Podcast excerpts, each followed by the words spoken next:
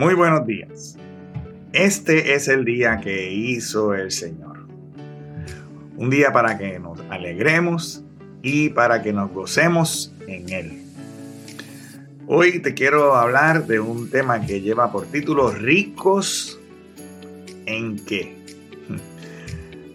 Si te has unido a este podcast o a, esta, a estas transmisiones recientemente, notarás que todos los días yo te voy a saludar de la misma manera. Este es el día que hizo el Señor.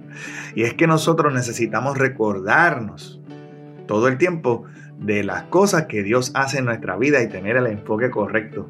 Así que no te estés raro que yo siempre te diga, este es el día que hizo el Señor. Es una manera de que nosotros estemos conscientes de quién es el que nos ha dado la oportunidad de estar aquí ahora. Y te doy las gracias por continuamente conectarte conmigo y escuchar y compartir el contenido de estas cápsulas que ahora están disponibles en las redes sociales y están en todas las plataformas de podcast para que la gloria de Dios sea exaltada. No para exaltarnos a nosotros mismos, sino para exaltar a Dios. Mirando a través de la historia de mi isla, Puerto Rico, donde yo vivo, puedo ver que no, no mucho más de hace 100 años atrás, el nivel de pobreza comparado con la actualidad era mucho mayor. Y cuando comparo a nuestra economía, aun cuando muchos puedan decir y considerarla como algo cuestionable, es mayor que la de muchísimos otros países en el mundo. Yo sé, en mi carácter personal, yo he sido bendecido económicamente más que mis abuelos e incluso más que mis padres y que muchas de las personas que me rodean. Ahora, la pregunta obligada es, ¿qué se supone que yo haga con todas las bendiciones que Dios pone y ha puesto en mis manos? Si tú y yo tenemos el fundamento correcto, podremos contestar afirmativamente esta pregunta sabiendo qué es lo verdaderamente importante y en dónde es que queremos hacer nosotros nuestros tesoros. Dios no está tomando en cuenta cuánto dinero tú tienes ni cuánto dinero compartes sino que Él está pendiente de tu corazón, de tus intenciones y, de tu disposición a dar. Y la pregunta de hoy es, necesitas evaluar tu plan, no de ahorrar, de dar. Te invito a que vayas a la palabra de Dios, a la primera carta a Timoteo, capítulo 6, versículos 17 al 19. Allí podemos leer estas palabras.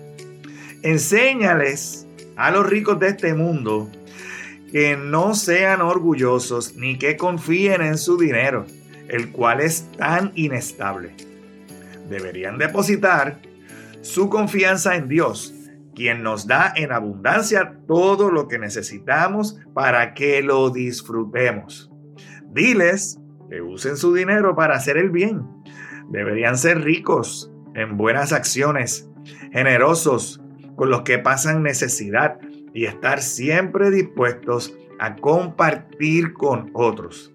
De esa manera, al hacer esto, acumularán su tesoro con un buen fundamento para el futuro, a fin de poder experimentar lo que es la vida verdadera.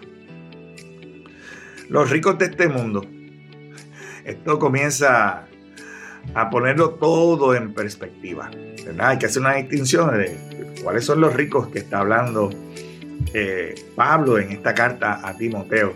Los ricos de este mundo, de este tiempo. Puede ser que nosotros estemos acumulando tesoros aquí en este mundo en lugar de estar acumulando riquezas en la vida venidera, en esa vida eterna, en ese lugar donde el ladrón, la polilla y el moho no pueden destruir esos tesoros.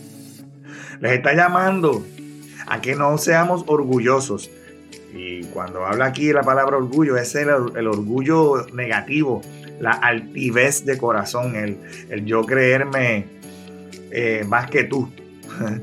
no sentirnos orgullosos de lo que tenemos. Esto es un peligro para nuestra vida espiritual. Es muy fácil creer que somos más que otros porque tenemos más que otros. Y Dios conoce la inclinación del ser humano a confiar en las cosas que tenemos en nuestra mano, en lugar de confiar en Él.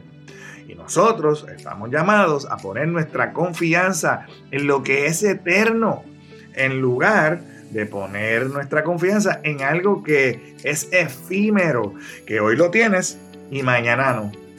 Porque sabes qué? Yo conozco muchas personas que han tenido mucho dinero en un momento dado de su vida y, y que en otros momentos dados lo han perdido. Y que posiblemente en otro momento lo han ganado nuevamente. Porque es así, las riquezas de este mundo son así, vienen y van. Nos está llamando esta palabra también a ser ricos en buenas obras. El problema no es tener el dinero, sino que el dinero te tenga a ti.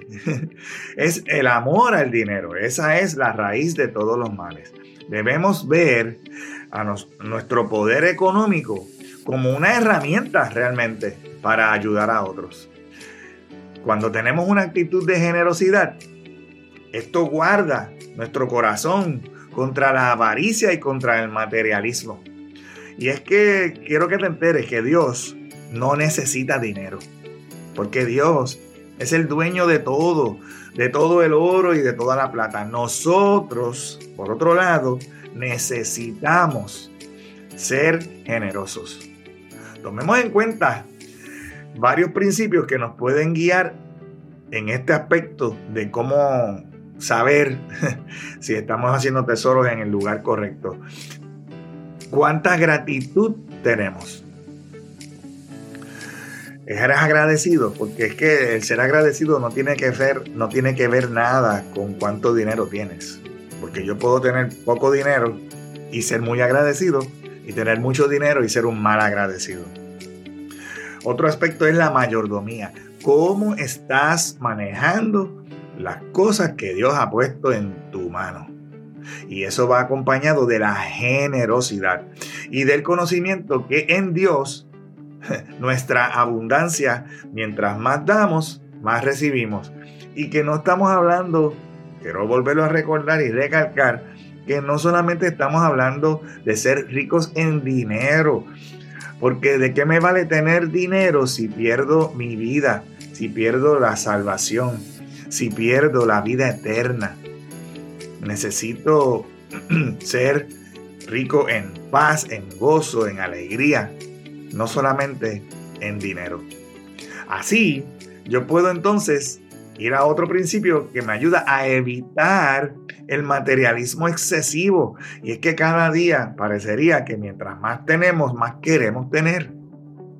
Y necesitamos evaluar nuestro corazón hacia cómo estamos viviendo en cara al materialismo en lugar de servir a otros, de vivir eh, y contribuir a que haya equidad y justicia, el no aprovecharnos de otras personas, el ser eh, justos en los salarios, en el ser justo en cuando, cuando alguien te da un servicio, muchas veces le pedimos una rebaja o no queremos pagar lo, que otras personas hacen, no le, le, quitamos valor a lo que otros hacen, queremos pagar poco por lo que otros hacen por nosotros. Seamos justos, seamos equitativos, porque Dios nos ha dado mucho para que abundemos en buenas obras. Y así, dice esta palabra que podremos experimentar la vida verdadera. De la manera en que tú reconozcas a Dios como la fuente de todas las cosas que tú tienes, y yo también, podremos cultivar un espíritu de humildad y gratitud. Y así podremos evitar las grandes trampas que nos pone el materialismo y el amor al dinero en nuestro camino. De esta manera podremos convertirnos en instrumentos del amor y de la gracia de Dios para otros. Y más allá de eso, en invertir nuestros recursos en los tesoros eternos y cultivar este tipo de vida de agradecimiento y contentamiento, nos llevará a vivir una vida de cercanía con Dios. Evalúa. Hoy es el día de ser diferente.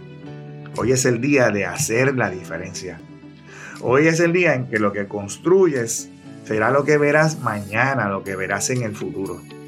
Hoy es el día que hizo el Señor para que te goces y para que te alegres en él. Que tengas un excelente resto del día y que Jehová, Dios, te continúe bendiciendo en el nombre de su Hijo Jesucristo. Amén. Si este contenido ha sido de bendición para tu vida, te invito a que lo compartas con otras personas, a que te suscribas a nuestro podcast y que nos sigas en nuestras páginas en las redes sociales.